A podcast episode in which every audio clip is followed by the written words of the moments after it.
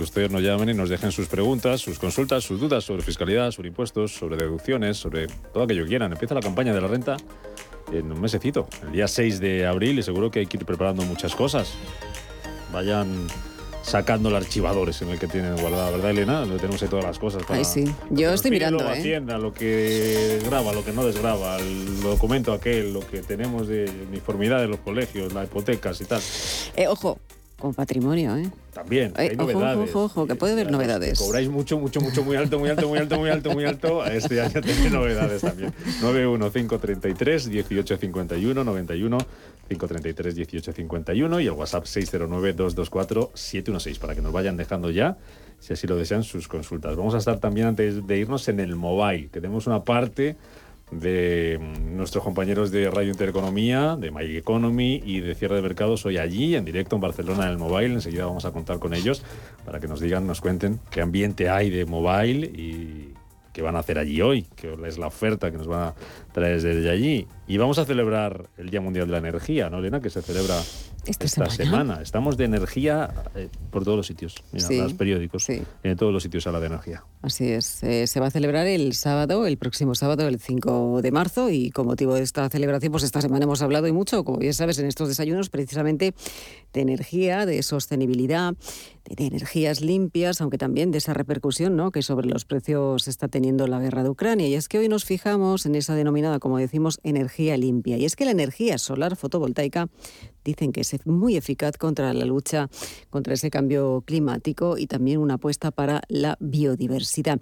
Y por eso hoy hablamos con la Unión Española Fotovoltaica, la UNED, porque está celebrando este año, ojo, su décimo aniversario, está de cumpleaños y durante estos años ha logrado que se asocien casi 700 empresas, que representan más del 90% de toda la cadena del valor del sector. Por eso en estos desayunos hoy recibimos a Paula Santos, directora técnica de la UNEF. Eh, bienvenida, Paula. Buenos días, ¿cómo estamos? ¿Qué tal? Hola, muy buenos días. Encantada y felicidades por la celebración de estos 10 años. Efectivamente, 10 años de hitos de la fotovoltaica, ¿no? del sector fotovoltaico. En estos años, eh, estaba leyendo los datos, han eh, asociado casi 700 empresas. Efectivamente. Y hemos visto un crecimiento exponencial del sector. ¿no? Yo creo que desde 2018, em, en el que bueno, pues el sector fotovoltaico era casi, podríamos decir, residual, hemos visto cómo hemos incrementado en casi más de 400 empresas asociadas. ¿no? Por lo tanto, vemos un sector fotovoltaico que está en crecimiento eh, exponencial y, por lo tanto, bueno, pues estamos muy contentos. ¿no? apostamos por esa sostenibilidad, como comentabas, ¿no? esa sostenibilidad, energías limpias, pero también independencia energética ¿no? y utilización de uno de nuestros recursos renovables, que es el recurso solar.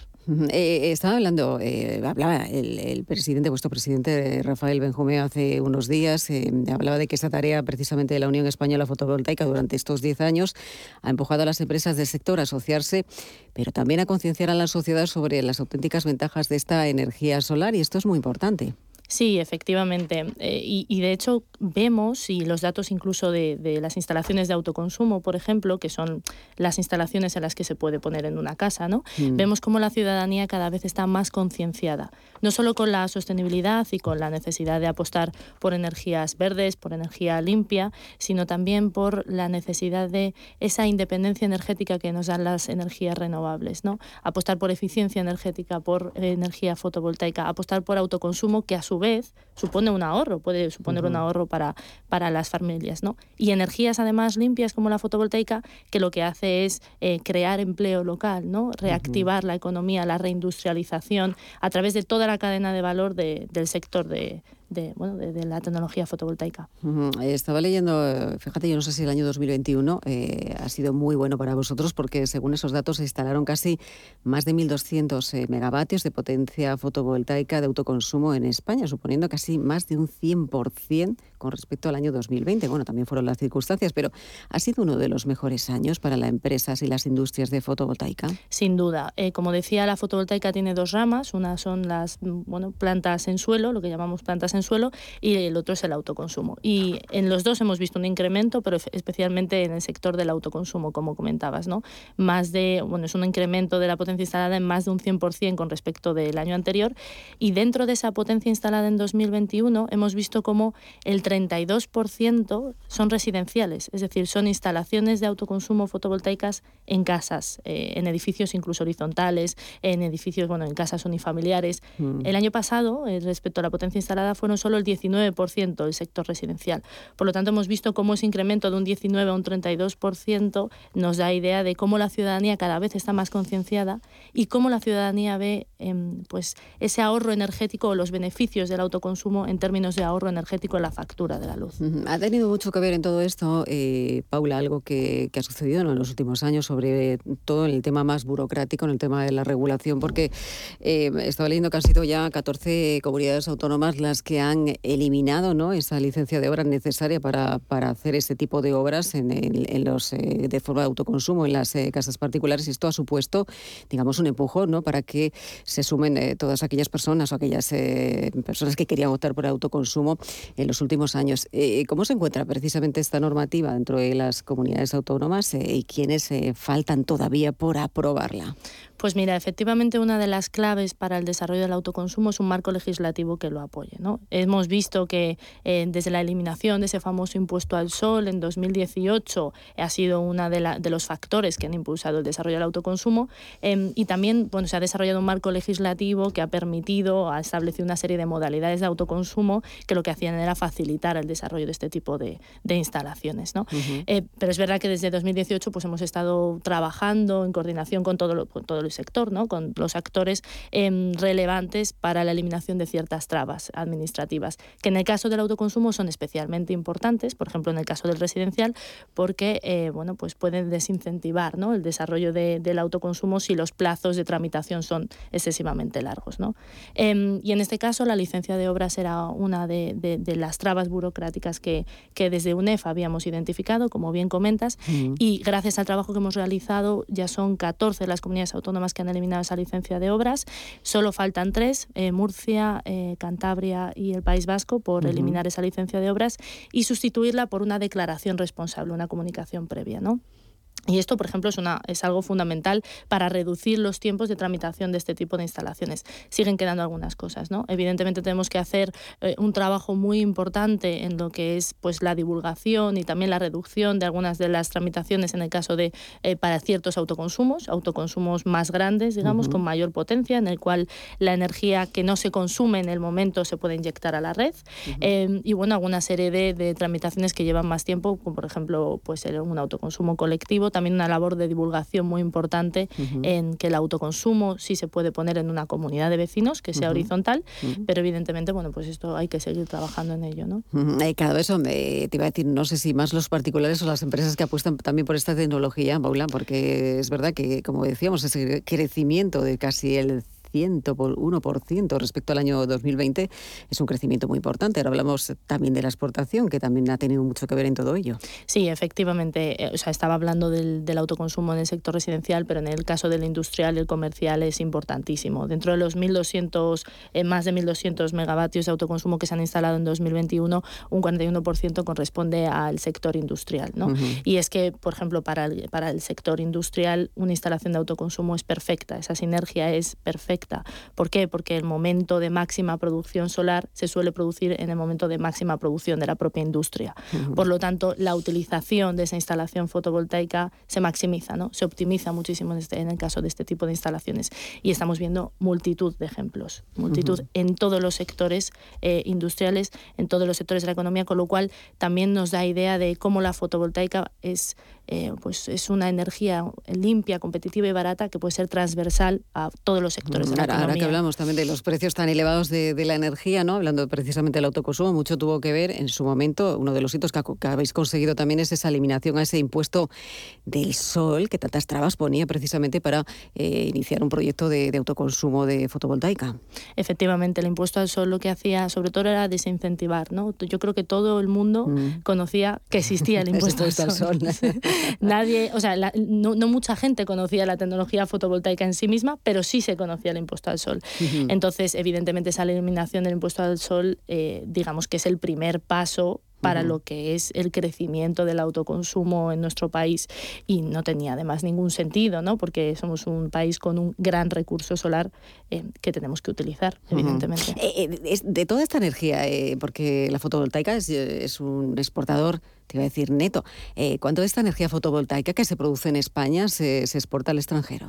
Bueno, creemos, eh, eh, es verdad que el sector fotovoltaico en un momento, en un momento anterior, hace años, cuando aquí el sector no era fuerte, fueron muchísimas las empresas que, que, se dedicaron bueno, pues a internacionalizarse, ¿no? Mm, mm. y ahora mismo vemos que efectivamente es un sector que además de tener una, bueno, además de aportar muchísimo al PIB eh, nacional, es un sector que exporta muchísimo de manera neta, ¿no? Y vemos como ese sector dentro de, todas las empresas que forman UNEF, pues sigue siendo muy relevante. Eh, ¿Cuánto aporta al PIB una industria como la fotovoltaica y, cuántos empleos se ha creado también en los últimos años, porque tiene especial importancia ¿no? por todo el crecimiento que ha llevado. Pues mira, lo tengo aquí, la contribución directa de la fotovoltaica al PIB español en 2020, porque estamos calculando todavía los del 2021, eh, fue de 3.717 millones de euros en 2020. Em, y el empleo se generaron 58.892 trabajadores nacionales ligados de manera directa, indirecta, e inducida al sector. ¿vale? Eh, eh, eh, Paula, pensando en el futuro, eh, se ha conseguido muchas cosas, también se ha conseguido ese certificado de excelencia de sostenibilidad y respeto a la biodiversidad, algo muy importante dentro de esas plantas fotovoltaicas.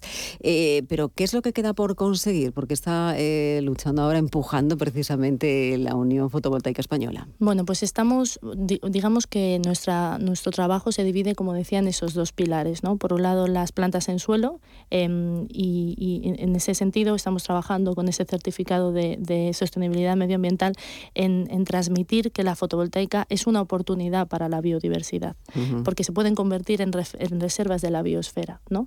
Em, y también cómo la fotovoltaica puede generar una gran cantidad de empleo local, eh, de reactivación económica y que puede ayudar también a lo que hablamos de la despoblación ¿no? de ciertas zonas rurales.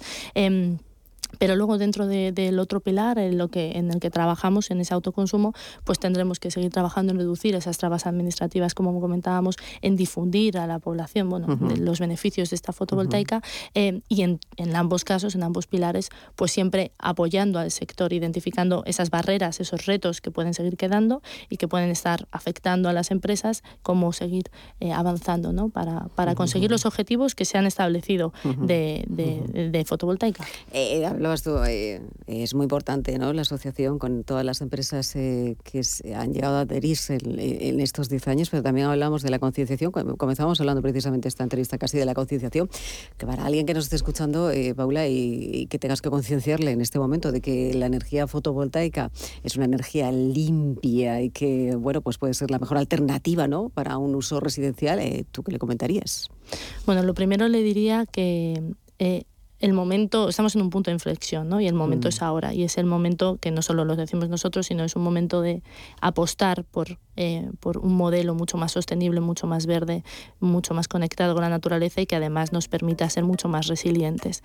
Y la fotovoltaica es esa energía, ¿no? Es esa energía renovable con aplicaciones no solo de, en suelo, sino también en nuestros propios edificios que nos permita obtener un ahorro energético en nuestra factura de la luz. Paula, por, por terminar, y utilizabas antes una expresión eh, independencia energética. ¿Qué papel puede jugar la fotovoltaica en este modelo ahora que nos estamos todos planteando de que hay que reducir un poco la dependencia energética que tenemos de lo que nos llega de fuera?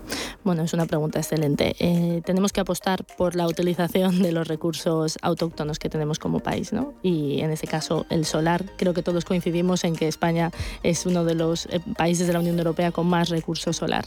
Por lo tanto, tenemos que apostar por em, aumentar esa capacidad de instalaciones fotovoltaicas en nuestro país que nos permita no depender de otros países ¿no? en términos energéticos, que nos permita ser independientes energéticamente, lo cual se traduce en más resilientes. ¿no? Pues a por ello.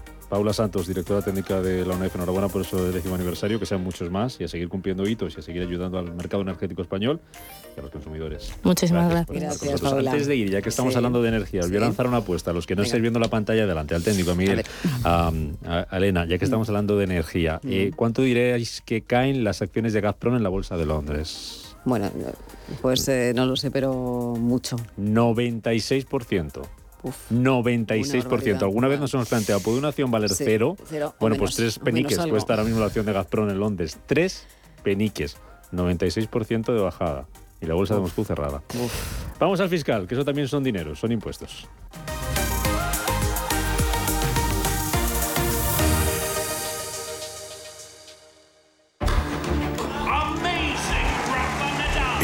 Santander Private Banking sabemos que ser un número uno conlleva la responsabilidad de conseguir unos resultados únicos. Por eso, como hace Rafa Nadal en cada punto, trabajamos con un modelo de asesoramiento especializado buscando la excelencia para nuestros clientes, lo que nos ha llevado un año más a ser reconocidos como la mejor banca privada de España por la prestigiosa revista Euromoney. Santander Private Banking y Rafa Nadal, el compromiso de ser un número uno. La venganza se esconde detrás de la máscara. Bruce.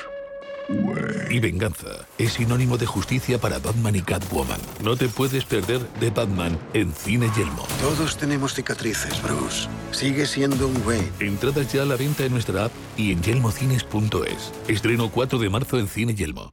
Si caminas solo, irás más rápido. Si caminas acompañado, llegarás más lejos. Luna Sevilla es su asesor patrimonial de referencia. Prestando nuestros servicios como agentes de Caser Asesores Financieros, somos una empresa con amplia experiencia profesional y una clara apuesta por la formación de calidad, la información transparente y objetiva y por el asesoramiento financiero personalizado y continuado. Si desea más información, visite lunasevilla.es o llámenos al 91 762 3442. 95.1 de frecuencia modulada. Capital Intereconomía. Cierre de mercados. A media sesión. Visión global. Radio Intereconomía. En su dial 95.1. Di que nos escuchas.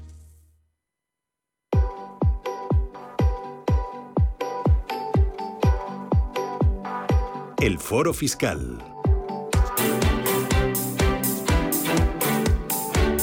Como le avanzamos antes, abrimos nuestro foro fiscal como cada miércoles aquí en Radio Intereconomía, en Capital Intereconomía, 915331851, WhatsApp 609224716, con esa fecha que ya saben ustedes y si nos la recordamos, 6 de abril, que empieza la campaña de la renta y de aquí a entonces iremos contando novedades y durante entonces también Vamos con el foro fiscal, que ya está por aquí Manuel.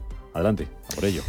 Hola Rubén, ¿qué tal? Buenos días de nuevo. Abrimos foro fiscal. Lo primero es recordarle las líneas para participar en las consultas con eh, José Antonio Almoguera, director de Mega Consulting. Pueden llamarnos, ya lo saben, al 91533 1851, teléfono para participar de forma directa. Pero si prefieren optar por la vía del WhatsApp, pues ya saben, nos pueden enviar un mensaje de texto, un audio al 609 224-716. Como decíamos, el director de Mega Consulting, José Antonio Almoguera, en unos minutos. Pero antes vamos a hablarles, ya lo saben, de la reforma fiscal eh, que plantea el Gobierno para el próximo año. De momento, el Comité de Expertos de Hacienda lo tiene ya finiquitado el informe, pero todavía no se ha recibido esa reforma, esa propuesta. Eh, estaba previsto que se hiciera antes del día 28 de febrero. Pues bien, finalmente será mañana, esa es la previsión en la que los expertos van a entregar esas propuestas para la reforma fiscal, esas conclusiones, pero Hace unos días se presentó otro informe de otros expertos, los encuentros del registro de economistas asesores fiscales.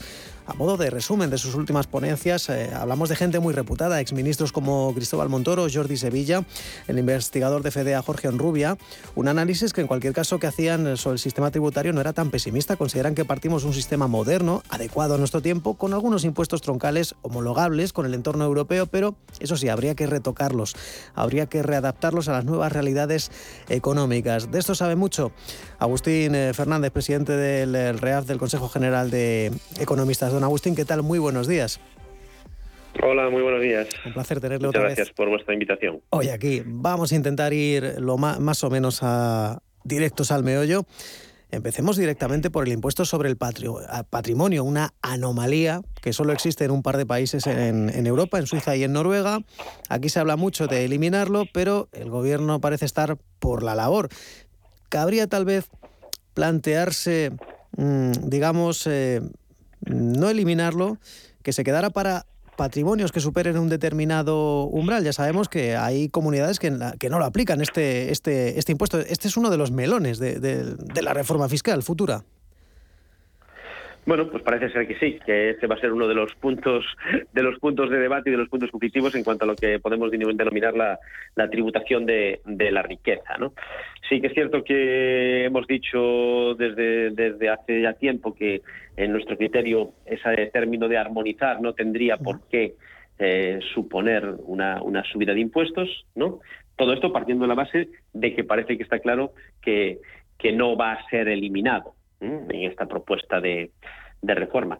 Pero bueno, esa armonización, repito, que no debería de, ser necesariamente una, un incremento de impuestos, pero sí que obviamente si se tratase de plantear, como dices tú, pues eh, a nivel estatal unos tipos mínimos, que luego las comunidades autónomas pudieran tener ciertos márgenes de, maniobra para, para, operar sobre ellos, sí que obviamente en aquellas, en, las, en aquellas comunidades donde a día de hoy está el impuesto totalmente bonificado o muy bonificado, pues lógicamente sí, sí supondría una, una subida de impuestos. Otra cosa es que nosotros creemos que debería de plantearse la eliminación de este, de este tributo. Eh, por cierto, que ya sabe que ahora estamos aquí en pleno debate en España, en el Congreso de los Diputados, sobre si habría que aumentar presupuesto para defensa. No, no le voy a preguntar por eso, pero ya sabe que una de esas líneas maestras de, Unidas Podemos, aumentar bueno, pues eh, eh, la renta de las, las rentas más altas, ¿no? Grabarla de alguna manera. Entonces aquí estaríamos hablando ya, bueno, pues casi doble o triple tributación, ¿no? Tenemos el impuesto sobre el patrimonio, pero también el IRPF y también se graba ya por el IBE. Es decir, aquí no sé si habría que simplificar, si, si habría que ir por esa vía de la simplificación con la reforma fiscal también, con algunos tributos. Bueno, a ver, lo que sí es cierto es que tenemos un sistema tributario global bastante complejo. Mm. Eso sí es cierto. tenemos un sistema que después, eh, eh, a nivel de consulta, situación administrativa y a nivel de resoluciones de tribunales, pues acaba teniendo, digamos, un punto en donde la seguridad jurídica no es toda la que nos gustaría, ¿no? Y la claridad en la norma. Pero bueno, esto sí que también lo hemos dicho hace, hace mucho, mucho tiempo, pues deberíamos de buscar un sistema, un sistema tributario con normas mucho más claras, con resoluciones de, de consultas y resoluciones de tribunales también, en la medida de lo posible, mucho más, más veloces y que permitan que no existan eh, situaciones como se han dado en, momentos anteriores, en donde pasados tres, cuatro, cinco años, una resolución de un tribunal echa abajo hechos imponibles de, tres o cuatro años o cinco hacia atrás. Eh, la seguridad jurídica, obviamente, y la claridad de la norma, eso que hacen, favorecen la favorecen el emprendimiento, favorecen la actividad económica, favorecen, por lo tanto, la generación de beneficios, eso nos llevará a tener un mayor ingreso público, un mayor ingreso tributario, que al final es lo que tiene que sostener todo este, digamos, estado del bienestar y gasto público que tenemos, sin entrar lógicamente ahora en este punto concreto de la partida para defensa, que creo que no es objeto de, este, esta conversación. Y lo que son las cosas, Agustín, no hace tanto, cuando el presidente era Rajoy, pretendía, impulsaba, hizo incluso, bueno, pues un, en fin, una ponencia con, con varios eh, reputados eh, inversores o gestores de, de, la industria de los planes de pensiones promoviendo ¿no? los planes de pensiones privados. Ahora estamos en todo lo mm. contrario, que se reduce esa cuantía eh, deducible de, de las aportaciones a los planes de pensiones. Esta es una batalla perdida, pero sí que se podría intentar aprovechar el efecto contrario, ¿no? Incentivar bonificaciones, deducciones para los planes privados de empresa. A ver, efectivamente, esto es una esto es una guerra con la que con la que llevamos ya tiempo, ¿no? Es decir, en su momento se planteaba que había que dar vías y favorecer el el complementar el ahorro privado para para para para incrementar, digamos, la posible pensión del sistema público, ¿no? Que podía tener un, un trabajador. Es cierto que en, en estudios y en un reciente informe de la IREF se, se ponía de manifiesto que las aportaciones particulares a planes de pensiones eh, que superaban los 2.000 euros eran muy pocas, ¿vale? Sino que, que, toda, que la mayor parte, el 80%, por recordar, de las aportaciones de, de contribuyentes a planes privados eran inferiores a 2.000 euros mm, y muy pocas llegaban al tope de los 8.000 de, de aquel momento. Y en esa línea se planteó esta reducción de ahora, ¿no? en donde tenemos el límite actual, después de dos modificaciones, si no recuerdo mal, en, en 2.000 euros. Sin embargo, se incrementa en el supuesto de que el plan no sea particular, sino que sea promovido por la propia empresa. Y se permite, ahí sí que se permite aportar una cantidad superior, ¿vale? hasta los 10.000, si no recuerdo mal, en donde eh, el trabajador y el, y el, y el, y el pagador, digamos, y el empleador pueden poner la misma cantidad hasta llegar a ese tope. Bueno, pues es una vía, pero quizá, y esto es un punto que nosotros eh, aplicábamos en nuestro, perdón, incluíamos en nuestras propuestas, sería que hay que incentivar de algún modo al empleador a que inicie este camino. ¿Eh? Pues a lo mejor con una deducción adicional en el impuesto sobre sociedades. Esa es una de nuestras propuestas en este punto y sobre todo también decimos que por favor, que la regulación de los planes de pensiones se deje un tiempo sin modificar, porque en tres años llevamos tres modificaciones, dos ya realizadas y ahora una más prevista. Entonces, es muy difícil que de esa manera una persona pueda planificar su ahorro. Mm, y, otra cosa, Agustín, eh, estamos hablando de patrimonio, de planes de pensiones, eh, seguimos hablando de la riqueza del ahorro. Aquí, en este caso, bueno, eh, lo que hablan del gobierno, pues readaptar ¿no? la economía del siglo XXI con una fiscalidad del siglo XXI por la vía de, bueno, pues actividades digitales, pero también la tributación medioambiental. Aquí ustedes lo que plantean es que sería bueno, tanto en la actividad digital como en la actividad medioambiental, eh, no tanto grabar, sino incentivar, ¿no? Se supone que los impuestos tienen un carácter disuasorio, no recaudatorio, pero a lo mejor sería mejor tratar de, incentivar deducciones para obras en, eh, para, en vivienda. O sea, ¿cómo reconfiguran ustedes la tributación medioambiental? La tributación medioambiental, tú lo acabas de decir perfectamente. Es decir, eh, no no tiene una, una, una, vía, una misión, un objetivo meramente recaudatorio, porque de hecho los datos de ingresos que, que, se, obtienen son, son muy, muy, muy escasos. ¿no? Segundo, eh, en distintas comunidades autónomas, mismo hecho imponible, grabado de manera diferente, de manera distinta. Solamente con 10 kilómetros, o sea, una frontera de 10 kilómetros adelante o 10 kilómetros atrás, el mismo hecho se graba o no se graba de forma, de, forma diferente. Eh, realmente lo que hay que buscar es concienciar, ¿no? Para evitar eso de que el que contamina paga, ¿no? Esa frase famosa de, de hace tiempo. Entonces, eh, esa es una, una de, de las cuestiones que, que, creemos que hay que, que, tener en cuenta. Por otro lado, sí que es cierto que, que en esta eh, ley de presupuestos para el año 2022 se ha introducido en el impuesto sobre la renta unas deducciones importantes para mejora de la eficiencia energética, sobre todo en tema de, de viviendas y de calefacciones y, y demás, que tienen dos vías. Una, el ahorro en sí de energía y dos, que las nuevas las nuevas formas de, climatización pues pues sean más limpias lógicamente. Pues hombre obviamente esto es un buen, un buen punto para tratar de evitar pues pues calefacciones contaminantes de tipo antiguo carbón y demás que puedan llegar a estas vías. Pero siempre siempre con ese camino de tratar de que sea digamos una especie de barrera a la entrada una especie de barrera al camino de la contaminación y de y demás. Y la última, eh, presidente, em, el fraude fiscal. Esto siempre es un aspecto que, bueno, es el comodín de, los gobiernos, ¿no? Es decir, cuando eh, falta, en fin, algunos puntos para la recaudación siempre se piensa, no, esto lo vamos a conseguir por el, por el fraude fiscal. Y también muchos asesores o economistas pues también lo plantean, ¿no? Es decir, se podría hacer un sistema más eficiente con el fraude fiscal, que no sé si me va a corregir, todo pasa por contratar más inspectores o hacer un cuerpo más especial? ¿O, tienen ustedes alguna otra propuesta para, para mejorar ese fraude fiscal, para rebajarlo? Bueno, a ver, no hay recetas mágicas. Vale. Eh. Desde luego nosotros la de, contratar más inspectores no la hemos incluido entre, nuestras, propuestas. Vale. Pero a ver, yo creo que efectivamente aquí, aquí hay una, una combinación de, de, varias cosas. Ya lo dije antes, una mejora de la norma, una clarificación de la norma, una mejora en la forma de trabajar de las instituciones públicas.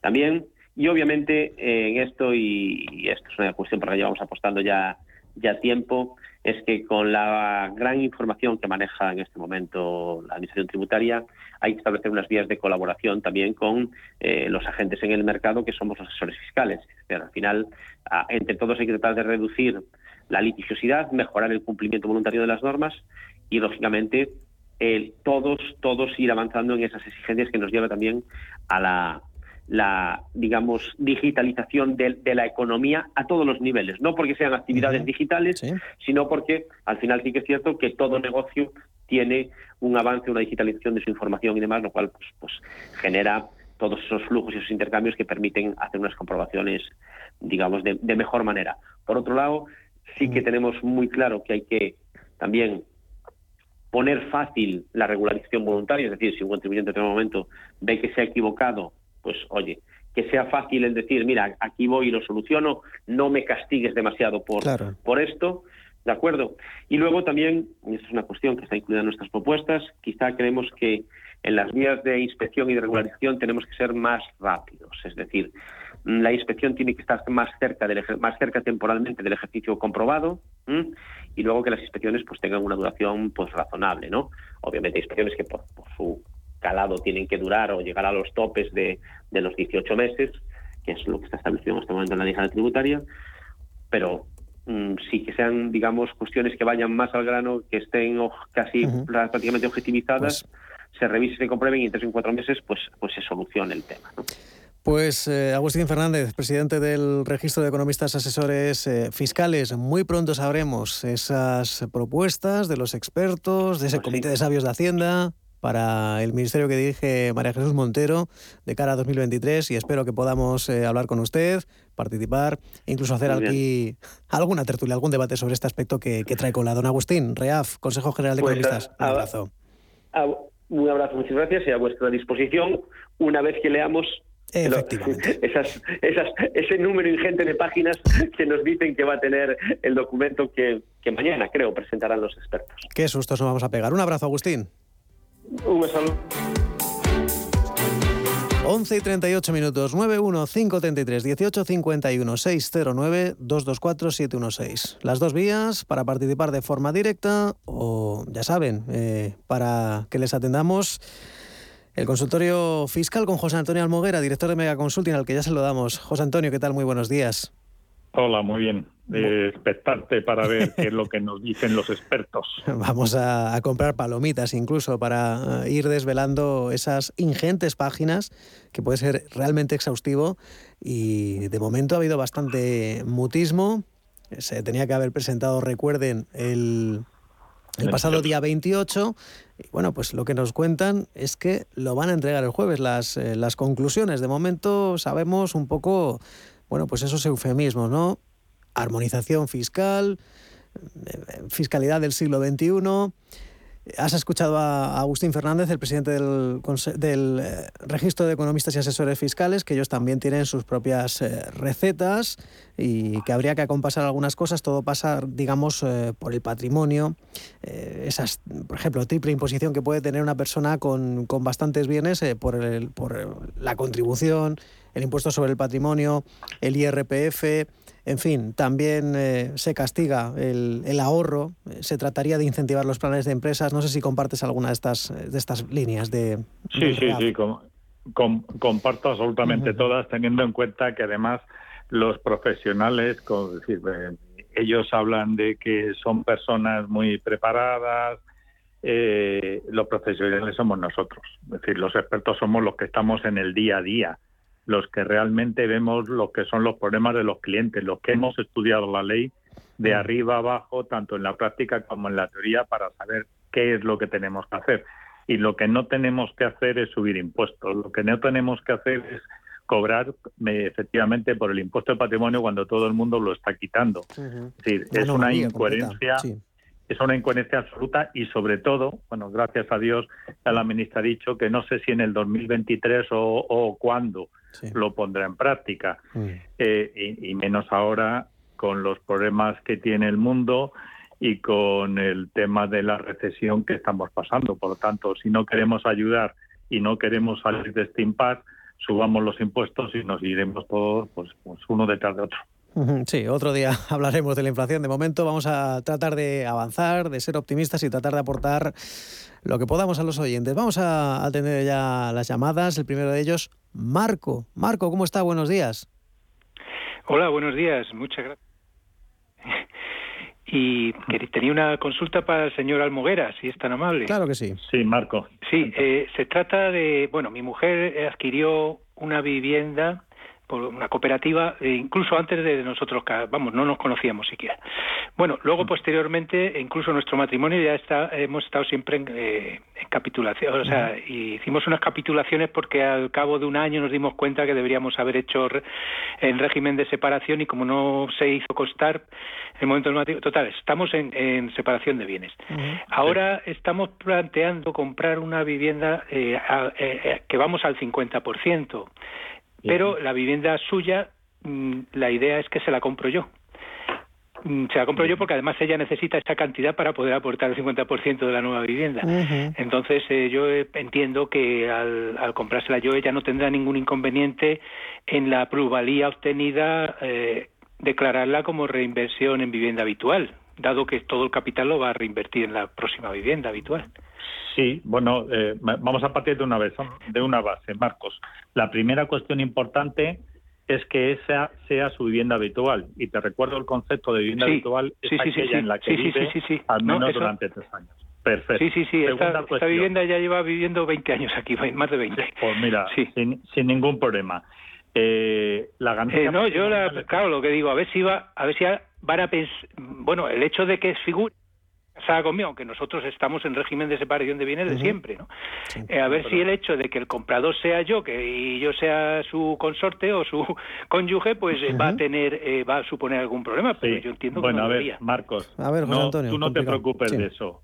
La ley dice que cuando una persona vende su vivienda habitual y no te dice a quién, que puede ser al hermano, al padre, al marido, como eres tú ahora mismo, es decir, se lo venda a quien se lo venda, no hay ningún problema. Si reinvierte todo el dinero en un periodo de dos años en la compra de la siguiente vivienda, la ganancia patrimonial estará exenta. Por lo tanto, no hay ningún problema en lo que tú me estás comentando, porque después ella vende el 100% de su vivienda, por lo tanto, ese dinero lo invierte en el 50% de la siguiente, que también va a ser su vivienda habitual, estará exenta sin ningún problema. Vuelvo a decir, lo compre quien lo compre teniendo en cuenta, eso sí, del anterior, la plusvalía municipal no se la quita a nadie.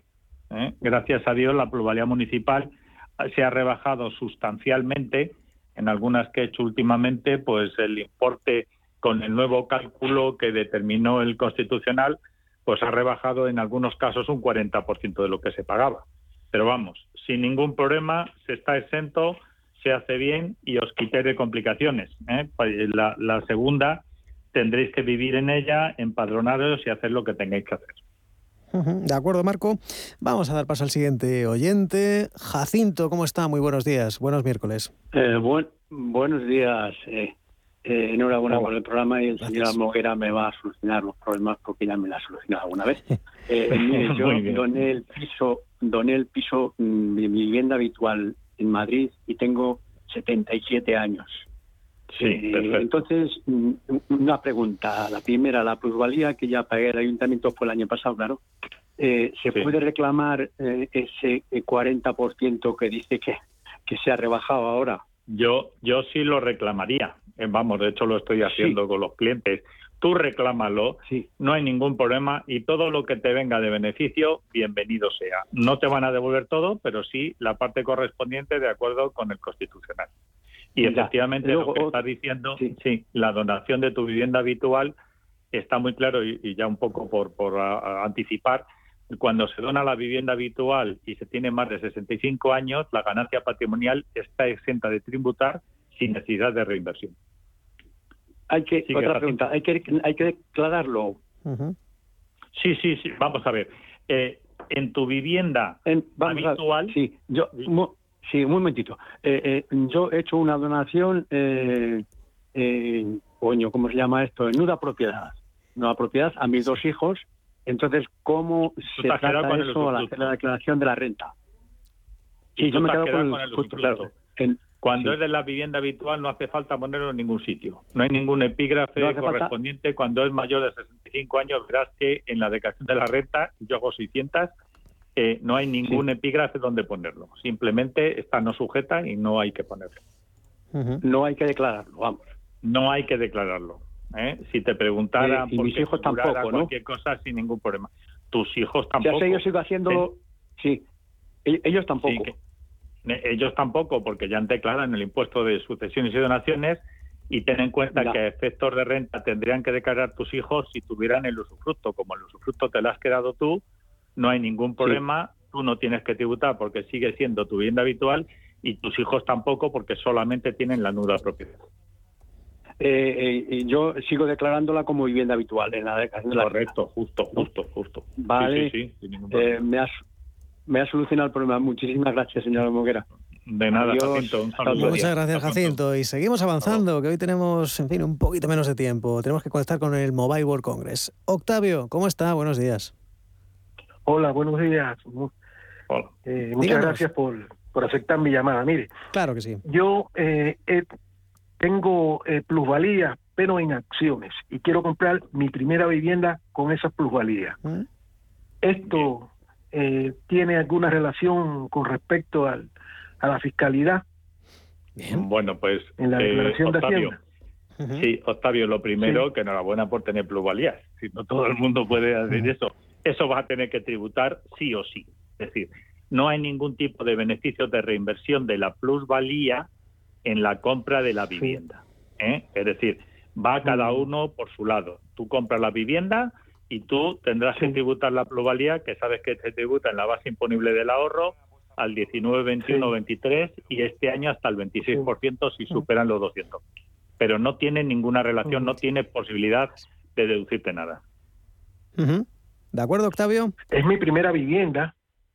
Sí, sí, pero eh, mira, tu, tu primera vivienda ahora en Madrid desde el año 2012 la vivienda, mm. que no la primera, sino la vivienda habitual, es decir, aquella en la que vas a vivir, esa vivienda no tiene derecho a deducción. Vuelvo a decir, otra cosa es que tampoco tributas por ella en la renta, pero no tienes derecho a la deducción. Por lo tanto, la ganancia tributa por un lado y tu vivienda habitual que te compras ahora no tienes que tributar por ella, pero no te puedes deducir porque, vuelvo a decir, ha desaparecido el 31 de diciembre del 2012. Bien. Bueno, muchas gracias. Pues, de nada, Octavio. Y gracias por el programa. Claro que sí. Muchísimas gracias a usted por, por las consultas. Recordemos los teléfonos 915331851 o si lo prefieren 609224716. Nos queda tiempo para alguna más. Nos escribe un oyente desde Asturias, Pelayo, dice, ¿cómo debo hacer una donación de unos, dice, unos 15.000 euros de padre a hija mayor de edad? Asturias, ya lo ha dicho Pelayo. Muchas gracias.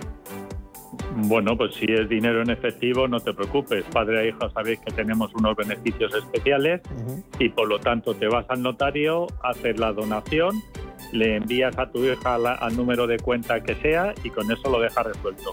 Y sobre todo, tanto esta como cualquier operación, y hablábamos antes también del tema de regular para que la economía funcione, lo que hay que hacerlo es de cuenta a cuenta, es decir, no se haga nada de donación ni compra, etcétera, con efectivo, sino de cuenta a cuenta para evitar complicaciones. Pues eh, José Antonio Almoguera, director de Mega Consulting, muchas gracias por, por esa sapiencia, por esa paciencia para atender a los oyentes y lo dicho, prepárate, que son muchas, muchas, muchas páginas exhaustivas de esa reforma fiscal. La trataremos más adelante. Un abrazo y cuídate. Sí, señor, igualmente. Muchas gracias a vosotros. Hasta luego. Diez minutos para llegar a las 12 del mediodía, ahora menos en Canarias. Lo prometido es deuda. Nos vamos hasta Barcelona, tercera jornada de este Mobile World Congress que abría sus puertas el lunes, que va a estar hasta mañana jueves en la ciudad condal, esa vuelta a la normalidad, ese intento de volver a la normalidad y allí se está presentando pues lo mejor de lo mejor en las últimas novedades tecnológicas, en móviles, en metaverso, en movilidad en drones, en vehículos, bueno, todo eso y mucho más, de ello vamos a hablar esta tarde, largo y tendido aquí en Capital, en Radio Intereconomía, mejor dicho, porque My Economy se emite hoy en directo desde las 3 de la tarde, desde la sede de Binance, allí en directo desde Barcelona y también una parte importante del programa Cierre de Mercados. Y allí está una parte, una delegación de Radio Intereconomía, una parte de la redacción eh, capitaneada por Javier García Viviani. Viviani, ¿qué tal? Muy buenos días. ¿Cómo estás? Hola, muy buenos días. Rubén, ¿cómo va todo? Muy bien. ¿Cómo está aquello en el mobile? ¿Huele a lo de antes? ¿Qué ambiente se vive, Viviani? Oye, pues sí, pues sí, ambientazo del todo. Desde primera hora que hemos aterrizado en la ciudad condal, paseando por estos pasillos de la Fira de Barcelona, que desde luego bullen negocios, bullen buen ambiente y cierto clima de recuperación pese a las tensiones geopolíticas. Todo eso desde luego también está más eh, que presente este Mobile World Congress eh, que se celebra estos días en Barcelona, pues eso, ha recuperado la, fuerza ¿no? de ediciones anteriores a la pandemia. Hasta mañana jueves este mayor congreso de telefonía móvil del mundo está acogiendo a 1.500 empresas expositoras, eh, prevé acoger a más de 60.000 asistentes de más de 150 países y muchas cosas de actualidad, muchas novedades eh, presentes. Vemos robots andando. ¿Os ha dado tiempo a ver mucho, mucho gadget, mucho cacharrito? Sí, sí, aprovechando todo ese tirón de la inteligencia artificial, el 5G, todo puesto de moda. Y es que la tecnología se muestra cada vez más, por un lado, como aliada del periodismo contra la desinformación.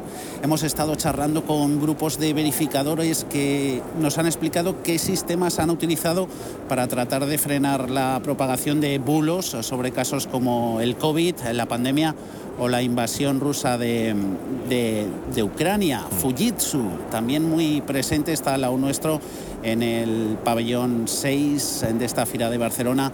Ha presentado novedades, espera optimizar la red para recortar las emisiones, aprovechando las tecnologías, ¿no? todo eso de inteligencia artificial y técnicas de computación. El, el objetivo así de la economía de la empresa asiática es optimizar todos los recursos informáticos con un bajo consumo de energía. El consumo de energía muy presente en el ámbito de las eh, criptomonedas, a San Benito que lleva asociado desde su origen, ya que hay muchas empresas que están tirando pues, a optimizar, a reducir la, la factura. Novedades que también hemos visto a lo largo de las últimas horas, cascos ciclistas con intermitentes uh. al cepillo de dientes inteligente y es que el futuro que están proponiendo startups, emprendedores en este mobile es más que prometedor, Rubén. De ese futuro ha hablado también alguien que acaba de intervenir, creo que es el presidente de Bankia, José Ignacio Golzarri, que ha hecho referencia a los mayores, a la brecha digital y también a las criptomonedas y a su relación con los bancos, ¿no? Sí, sí, un Goiri Golzarri, presidente de CaixaBank. También está el stand de la entidad financiera aquí al lado nuestro. Ha reconocido que pese a que mm, la pandemia ha cambiado las costumbres de los clientes de los bancos en términos de adopción de la tecnología, dice Goiri Golzarri que no todos los ciudadanos se han adaptado al mismo ritmo. Por ese motivo, ha asumido, dice el máximo ejecutivo de la entidad financiera, que ellos tienen que proveerlos a todos y con una buena respuesta, por lo que en CaixaBank, dice Goir Golzarri, están ya priorizando ayudar a la población menos digitalizada. Como no, también ha hablado sobre el entorno de, de la regulación de los criptoactivos. Pide Goiri Golzarri a los reguladores, les pide, les insta a solucionar y cuanto antes mejor la inexistente regulación a su juicio en el entorno de las criptomonedas. Pues esa queja que escuchábamos también al presidente de Telefónica al comienzo de este mobile el pasado lunes. Javier García Viviani, te escuchamos desde las 3 en Radio Intereconomía, My Economy, desde el stand de Binance y después en cierre de mercados. Que vaya bien el día y estaremos muy pendientes a lo que nos contéis desde allí. Gracias, Viviani. Un saludo, Rubén.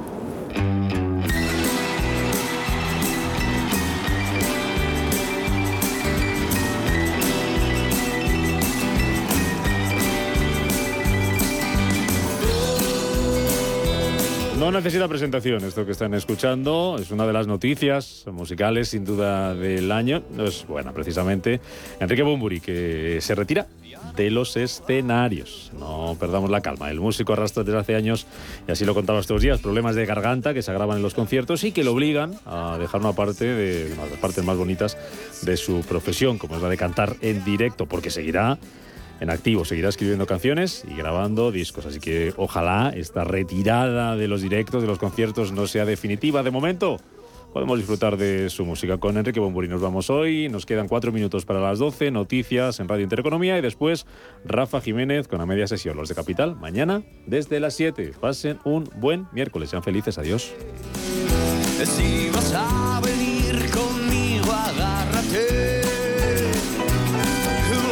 Capital Intereconomía, Bolsa y más.